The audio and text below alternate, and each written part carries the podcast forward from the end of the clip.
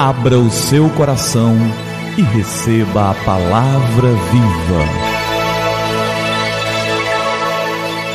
Graça e paz da parte do nosso Senhor e Salvador Jesus Cristo. Eu sou o pastor Gilberto e quero te entregar a palavra viva. E o nosso tema de hoje é o apoio na empresa.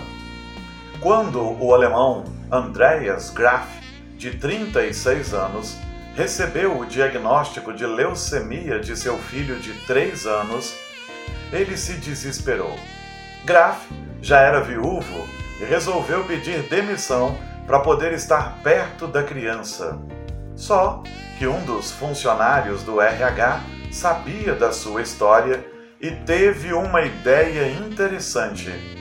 Para ele não precisar se demitir, todos os funcionários doaram suas horas extras para Graf. Assim, ele estava com 3,2 mil horas que ele pôde trocar por 400 dias úteis como uma licença paga. Graf voltou ao trabalho depois de todas as sessões de quimioterapia do filho e, ao que tudo indica, o câncer foi curado. É por isso que devemos sempre fazer o bem. E atitudes como essas enchem o nosso coração de alegria. E em Gálatas, no capítulo 6, nos versos de 7 a 10, o apóstolo Paulo nos escreve: Não se deixem enganar, de Deus não se zomba, pois o que o homem semear, isso também colherá. Quem semeia para a sua carne, da carne colherá destruição mas quem semeia para o Espírito, do Espírito colherá vida eterna. E não nos cansemos de fazer o bem, pois no tempo próprio colheremos, se não desanimarmos.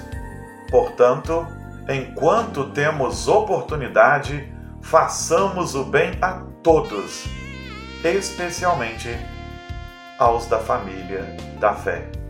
Pois bem, que sigamos o conselho de Paulo, que não nos cansemos de fazer o bem e que o façamos sempre que tivermos a oportunidade. Vamos orar? É tempo de falar com o Senhor do universo. Pai querido, obrigado pela tua graça e obrigado por esse desafio tão especial. Obrigado, Deus querido, pelo privilégio de poder fazer o bem que possamos aproveitá-lo, que possamos verdadeiramente aproveitar todas as oportunidades, em nome de Jesus. Amém. Amém. E que a palavra viva transborde em seu coração, que a palavra viva transborde em nossos corações.